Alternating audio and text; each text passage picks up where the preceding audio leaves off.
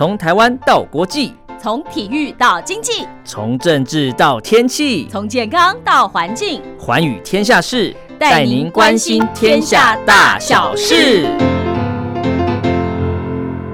到了《寰宇天下事》的节目播出时间喽！在每个礼拜四、礼拜五早上的七点十分到八点，下午的五点十分到六点，以及晚上的十一点十分到十二点，在空中呢，我们共度五十分钟的《寰宇天下事》。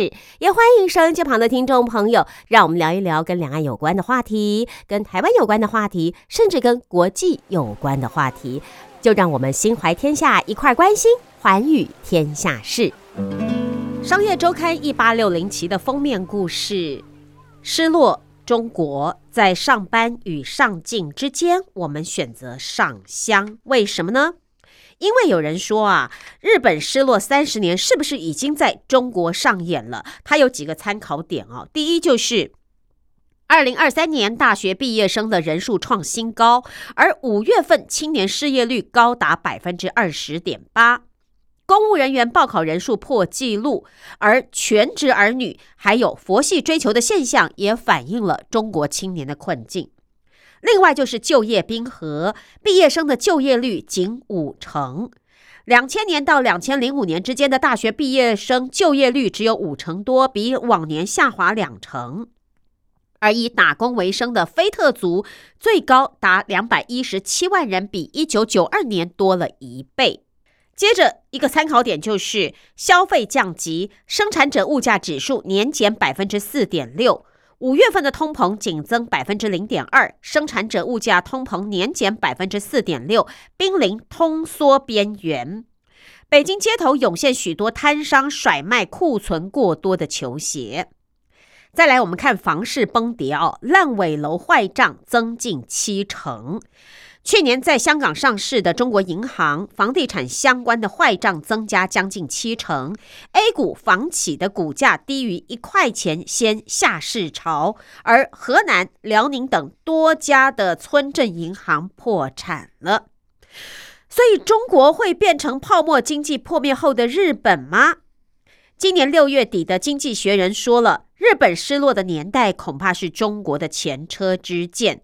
而德国之声也引述一位金融专业机构说：“中国正滑向类似日本泡沫破灭后的失落十年。”为什么会有中国日本化的说法呢？待会儿音乐过后，我们一块来关心。这是《商业周刊》一八六零期的封面故事。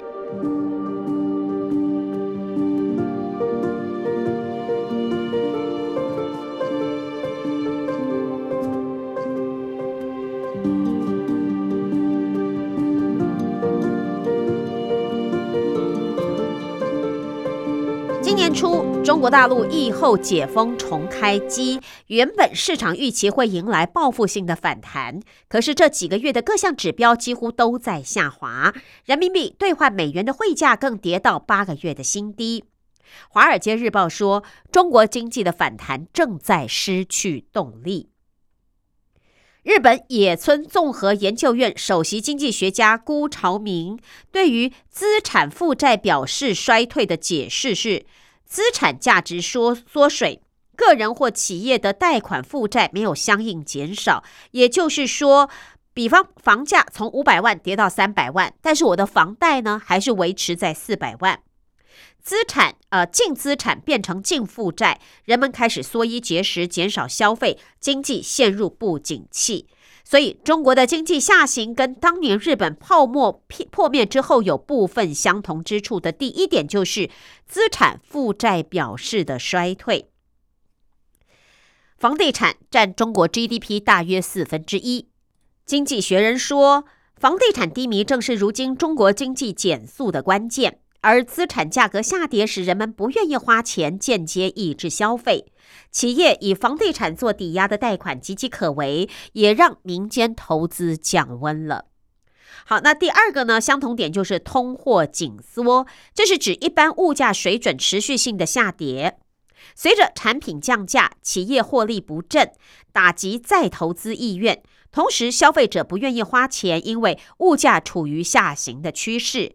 未来买比现在买更划算。截至今年五月为止，中国生产者物价指数已经连跌八个月，创七年来的最大跌幅。这也意味着需求疲软，制造商货品出厂价格不断下跌。路透社说，欧美正苦于物价上涨，可是中国却要跟物价急速下跌来斗争。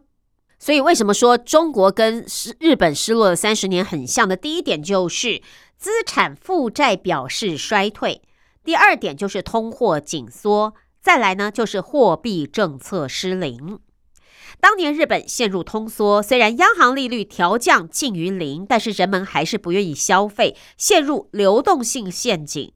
那如今在中国呢，央行也是连番调降利率，可是民间的储蓄率却高居不下，还有流动性陷阱的征兆也出现了。那么在社会现象方面，日本泡沫破灭之后，加速了生育率下滑、人口老化趋势，社会出现以打零工为生的非特族、家里蹲的简居族。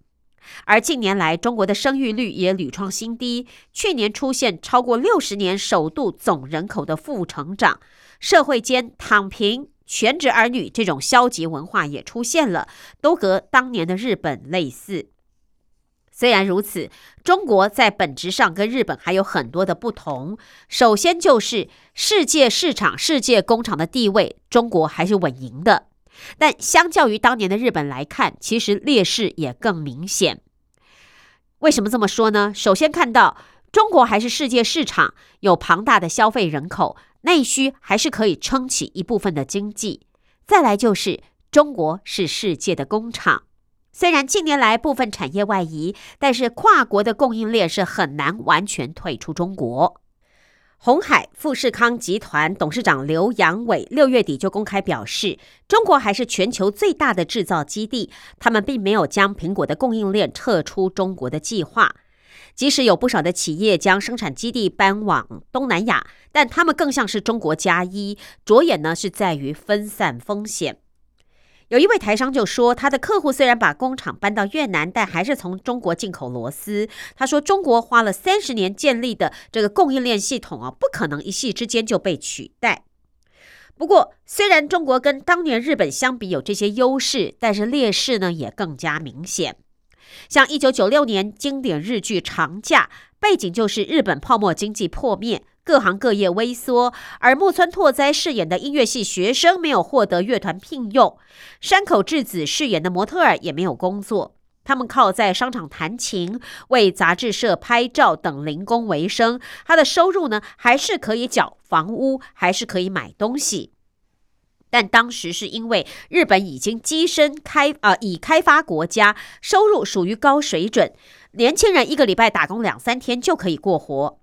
但相比之下呢，现在的中国还是开发中国家，人均的 GDP 只有日本的三分之一。可是今年五月份，中国的青年失业率却超过了百分之二十。就算很多的中国青年可以找到送外卖、网约车这些工作，但因为收入偏低，还需要长时间的工作才能够温饱。香港信报就分析，日本当年底子厚，有本钱失落。可中国才刚刚全面脱贫，一旦失落，恐怕不是日本化，而是拉丁美洲化，像是委内瑞拉、阿根廷这些长期经济低迷、收入停滞的这种困境。同时，中国更大的挑战是人们对未来的信心不足。经济学人称之为中国的信心陷阱。怎么说？最明显的就是股市，中国信心不足导致散户缩手。今年以来，美日台股等上涨两位数，但中港股却相对失色。经济学家罗歇尔向德国之声表示：“一个经济体哦，不是按一个按钮就可以复原的。像近年来北京政府的政策让经济陷入瘫痪，但现在需要的是先恢复人民的信心。信心不足会让消费直接受到冲击。”有一位台商说。有一天，我在上海跟客户喝咖啡，从下午两点做到五点，总共不到十桌客人。同一个地点，以前是门庭若市，现在是门可罗雀。这台商说：“这还是在上海，是中国经济最发达的魔都哦。”他说：“现在连坐地铁的人都比以前少了。”而从企业策略转变也可以看得出这种消费降级的迹象。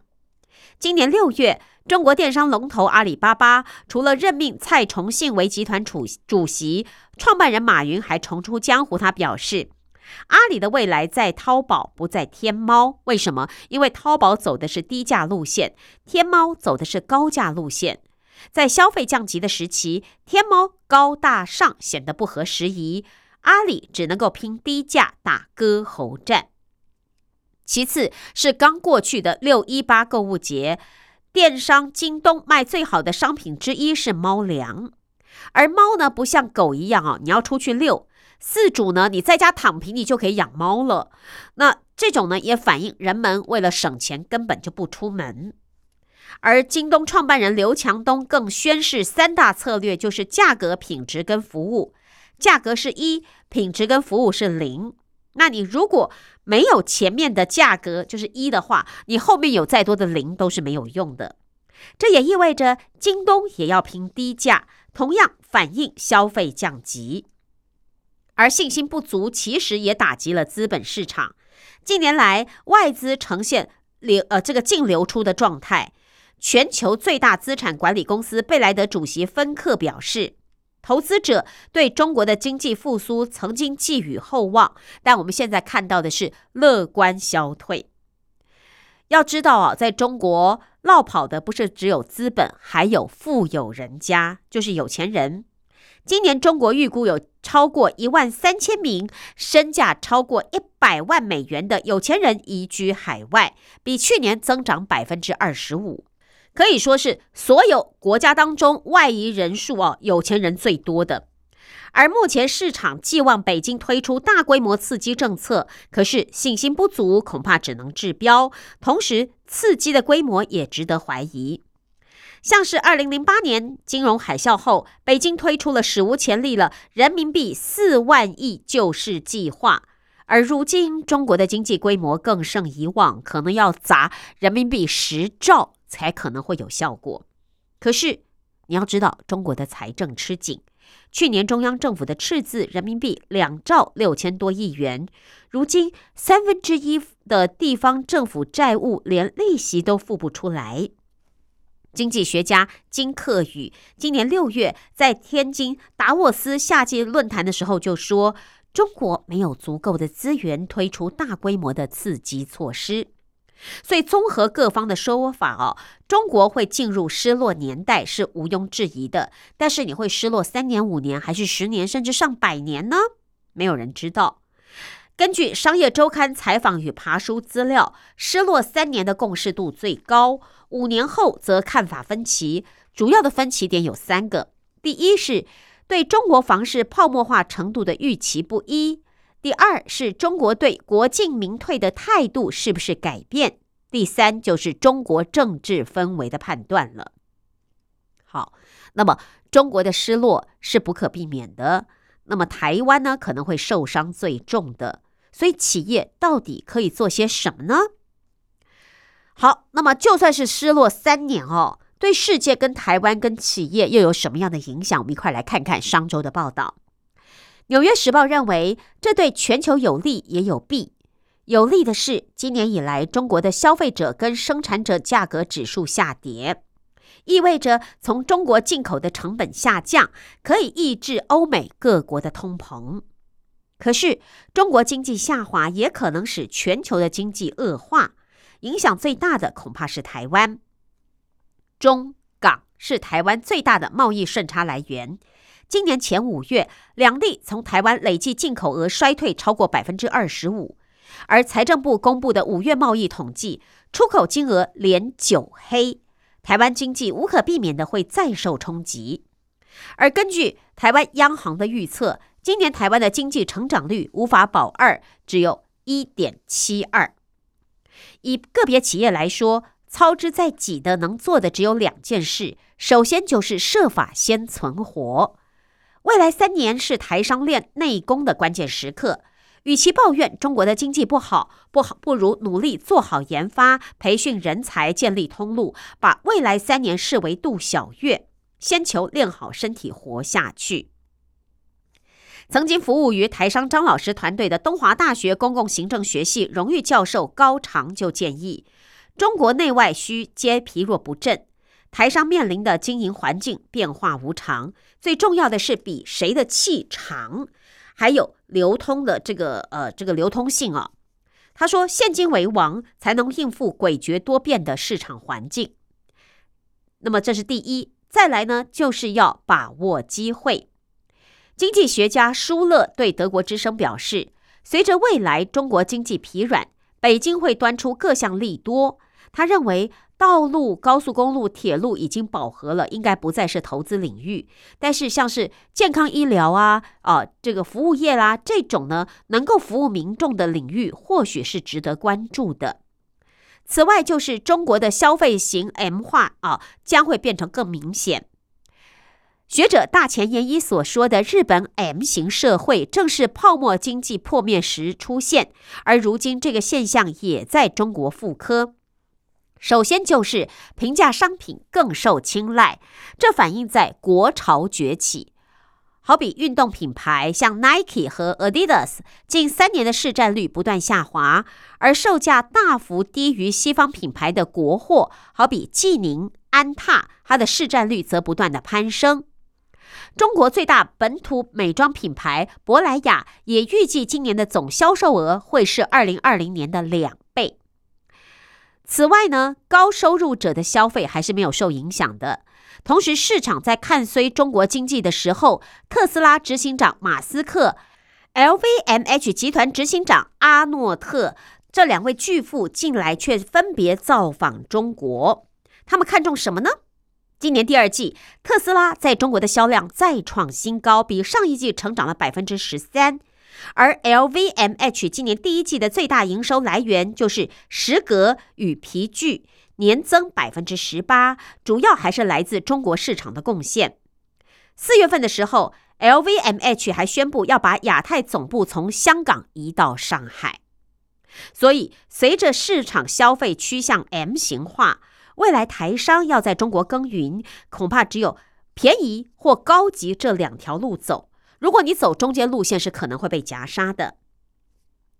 两千年代的初期，日本的通缩加剧，政治大学国际事务学院教授李世辉则对商周表示说，那个时候他刚好在日本，日本的百元商店兴起，中间价位产品失去了竞争力，消费就是往两边的极端来分走。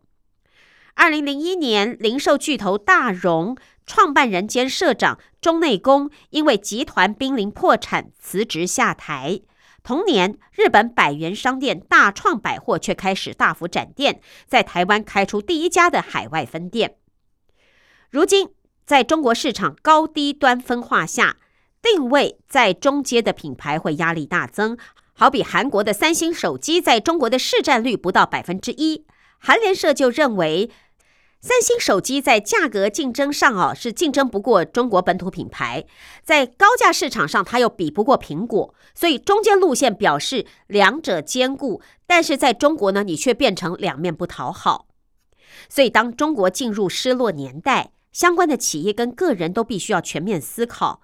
回顾日本泡沫化的历程，虽然有大量的企业倒闭，却也有新型的企业崛起。彻底研究中日泡沫化的异同，你才能够找出最佳的生存策略。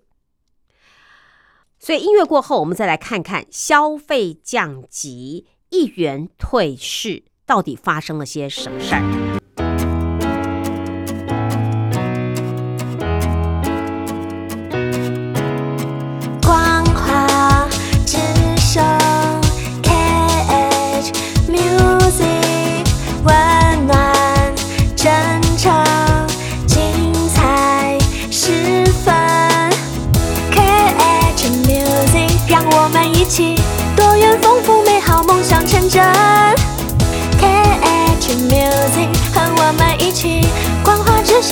幸福人生。光华之声。中国的经济复苏不如预期，报复性消费没有出现，反而出现了另外一个重要的关键字，叫做消费降级。什么是消费降级？它强调的是对低价的要求。就算你商品再好，消费体验再震撼，消费者也不想花那么多钱来购买。这跟过去中国炫富、越买越贵的消费升级截然相反。今年四十多岁，在上海经营英语教育机构的中小企业主小吴，他就感触良多。他在接受商周采访的时候发现说，中产返贫哦，中产阶级返回贫穷，中产返贫是消费降级的主要原因。他说。曾经最大的客户群体就是既有学习意识又有消费能力的 IT 新贵，但现在最难签单，而且家长们也不再追求名牌名品的商店了，而是先去淘宝、天猫看款式，再到拼多多买同款的仿制品，或干脆去闲鱼 App 买二手货。其实消费者现在对价格很敏感，不再随便花大钱买单。换句话说，他们重视的不再是面子，而是里子。他只会让自己更没有财务负担的商品呢去购买。那小吴就说啊，回顾这三年，他就是心里是五味杂陈的。为什么会有如此急转直下的变化呢？首先就是二零二零年六月第一波疫情结束，当时的中国社会，特别是上海，还处于消费升级中。那个时候的上海，人们计划出国、轻奢消费、学习热潮是随处可见的。但是好景不长，上海现在流行一个顺口溜，就是“中产返贫三件套，房产负债过千万，孩子上国际学校，妻子全职不工作”，这就是三件套。而小吴所经营的教育机构一向以素质教育为主，但是连锁反应接踵而至。像二一年的下半年，单一校月营收降了人民币二十万元，比前一年下跌超过百分之七十五。他分析哦，在他们的客户群体中，曾经最大的客户群体就是既有学习意识又有消费力的 IT 新贵，可是现在呢，却很难签下他们的单子。而消费力落差最大的群体也是这样的一群人，因为他们是中产返贫三件套的主力军。像百万、千万的年薪突然中断，背负的房子、车子、孩子的贷款呢，却没有中断哦，这个负债不变。有一位朋友还说，现在最好的理财方式就是提前还款，因为房贷利率约百分之五，社会上已经找不到一个回报率可以超过百分之五的行业了。所以，存款大幅增加，预防性储蓄，坚决不花大钱，却成为主流。收入端归零，负债端创出新高，你要如何消费呢？而上海现在消费降级是很明显的，比如原来大家买东西都去淘宝、天猫的品牌店网购，可现在就是去淘宝、天猫看款式，再到拼多多买同款的仿制品。现在拼多多营收已经接近阿里营收六成，被追赶上来，用的就是做消费降级生意的策略。那你也可以去闲鱼 App 买二手货，这个 App 现在很火，很多人都在用，能省就省。原来消费习惯都是买新的、买好的，可现在呢不讲究了。前两天阿里巴巴包含创办人马云在内的高层人士异动，就是要跟拼多多拼消费降级。今年六一八电商购物节最后消费数据都没有发布，就是基本上没有增长。要是换做以前呐，都是大输特输，增长了多少？可今年呢，你没看到。还有消费预期不好，很多早教机构跟私立幼稚园倒闭，家长付费会谨慎，变成了小单。以前对孩子是很期待未来，像是双语学教育就很火，可现在呢，期待不大，先保守再说。有一位顾问就说啊，最近听到很多不对教育机构埋单的话，就是坦白说，我现在经济非常紧张，恐怕是付不出这个学费了，能不能缓一缓，到八月份我们再来付款？IT 新贵、房地产大亨这些原本最看好的客户，却也是冲击受到最大的一群客户。历经了疫情的三年大起大落，从来没有遇到过不增长的改革开放一代。八零后、九零后现在都学会了保守，都是对未来没有期待。不管哦，否认了多少次，这就是现在的事实。压缩开支，增加储蓄，寻找替代品，化债还钱，对未来不确定，这就是现在上海的主流。那么，另外的一元退市呢，就是像史诗级的旧房无用，将近两元的房企面临下市。因为中国房市的不败神话破灭了，一个最新的关键字就是一元退市，意思就是说，当前众多的中国 A 股房企因为股价大跌，触及连续二十个交易日收盘低于人民币一元的红线，被迫退市。光是截至六月二十一号，就有蓝光、嘉凯、泰和、美智、中天，还有粤泰、宋都、海投、阳光城等等，累计九家的房企被迫退市。此外，还有世茂、泛海等超过十家的业者，股价跌破了两元大关，也会成为下一波遭殃的企业。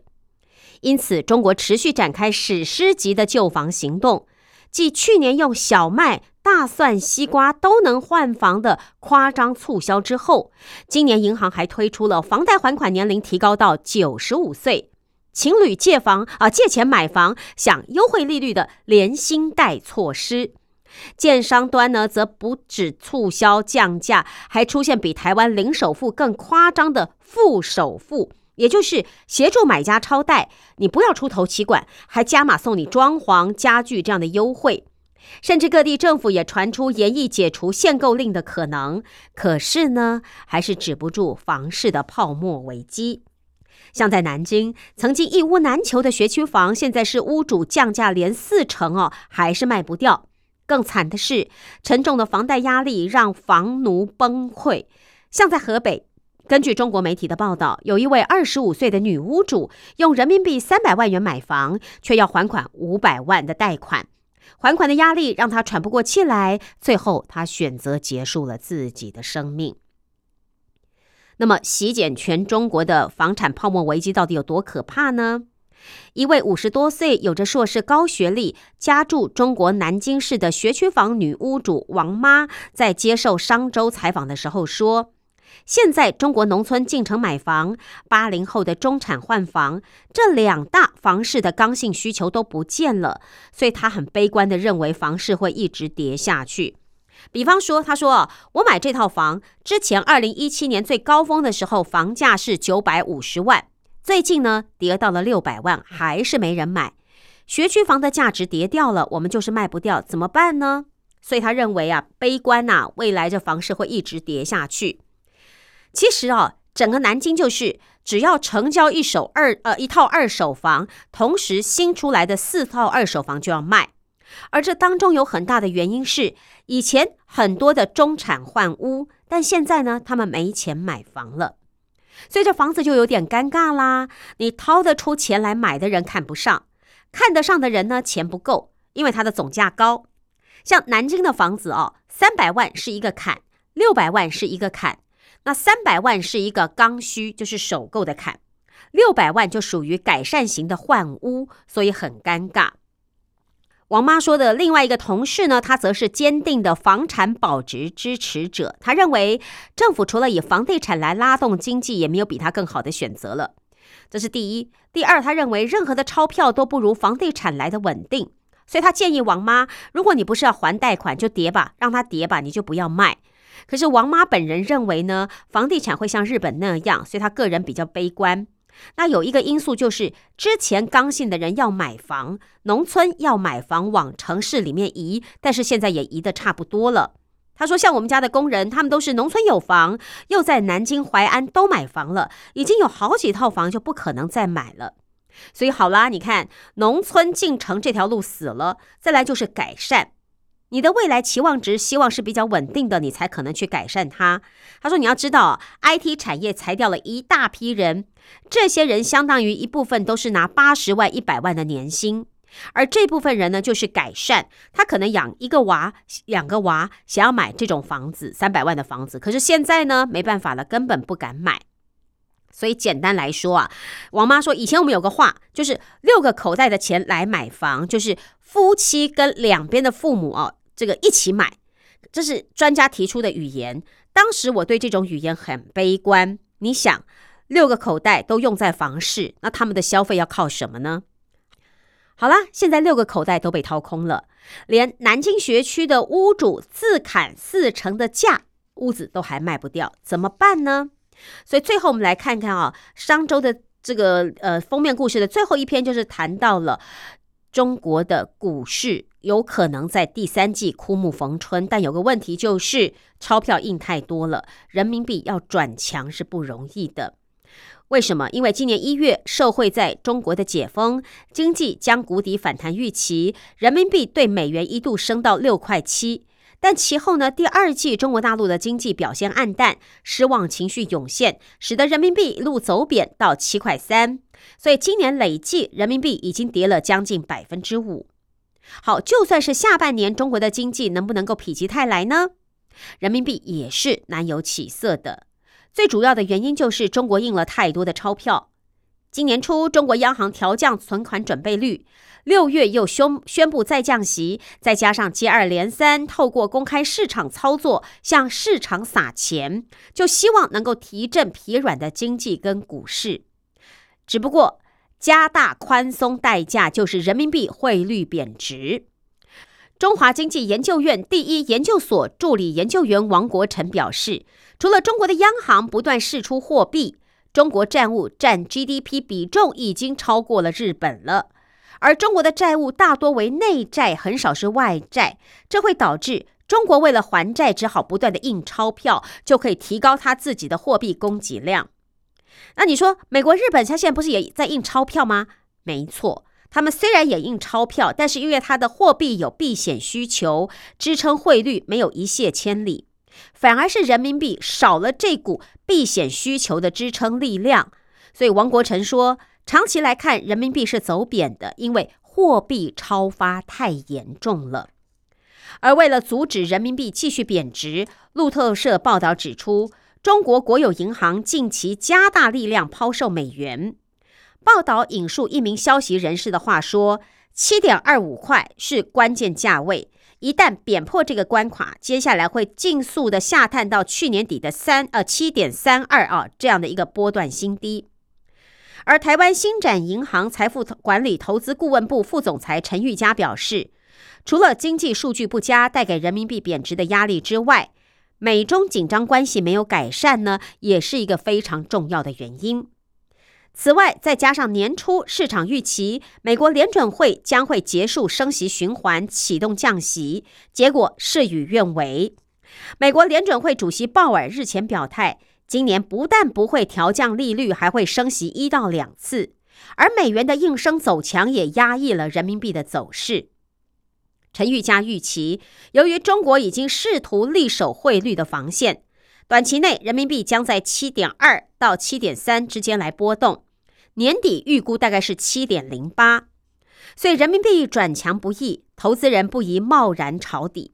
而已经持有人民币的投资人，可投资高股息、直利率的中国股票，用高股息去弥补你的汇率损失。好，所以呢，今天跟您分享的是《商业周刊》一八六零期的封面故事：失落中国。在上班与上进之间，我们选择了上香。在上进与上班之间选择了上香，这是多么的无奈，多么的对未来放弃哦。呃，一个人为什么会对未来放弃呢？想必他是觉得未来是没有希望的。不管他书念的再高，或者呢他的家世背景再好，对啊，如果你的家世背景很好，可能你就选择了出国，你也不需要在国内卷成这样或躺平了算了哦。对，还有另外一个词就是躺平，你可以说它是个佛系的佛系的生活，呃，你也可以说。它是一种自我放弃，为什么呢？因为你知道，你再努力可能都没有机会，或者你再努力，你可能也没有办法翻身的情况之下，我干脆就放弃了呗，对不对？就躺着好了，随便啊，我也不需要去跟人家争这个呃月入要多少钱，我能够过就过，不能过呢就再说。可能你会有这样的一个呃想法，或者是可能会有这样的一个作为呢？其实不是因为心态的问题，我觉得是因为环境的关系，让你觉得就算拼搏也没有用。曾经啊，呃，有一个导播吧，对，应该算是导播啊，摄影导播，他就问我说：“你会不会觉得现在的年轻，因为他是年轻人，他就会说，你会不会觉得我们这个年轻人哈，跟你那个时候是不一样的？我们现在年轻人就是。”我赚钱是要让我自己花的开心、快乐、享受，而不是我赚钱要存钱去买房子、买什么车子。因为他说，对我们来说，那个都太遥不可及。我的薪水没有办法追到那个程度的时候，我就选择让我自己快乐。然后我的回答是：我们的确是处在不同的时代，我们的心态也不同。那如果说你现在不需要为什么房贷、车贷去争取的话，我觉得除了让你自己开心。我也建议你要学一些让你自己有兴趣的事情，因为现在的人哈，不像我们那个时代，你只要学会一样东西就可以做很久、做很好、做很精。现在你什么都要会，什么都要沾一点，那你就可以从这个你有兴趣当中去找，你可能可以把它发展成事业。那你的事业不会只有一项，它可能是斜杠很多样哦。我记得大概五年前吧，讲到斜杠，大家都觉得说，你有听过总经理斜杠还是董事长斜杠吗？好，那现在五年后你会发现，很多总经理或董事长，他真的自己也下来变成 part podcaster，对不对啊？然后或者呢，他也必须要求他的员工去剪接影片，或者是干什么的。对，就是你不是只会把产品卖得好，做得好就好，你还要想办法把你的产品让更多人知道，用不同的方式。那这对于二三十年前年轻的我来说，是绝对没有办法想象的。对，那你怎么会知道二三十年后会变成这个样子？也许再过一个世代，一个十年之后，又会变得更不一样呢，对不对？好，那今天的寰宇天下事就跟先跟听众朋友聊到这，也感谢您的收听，我是陈燕，我们下次空中再会了，拜拜。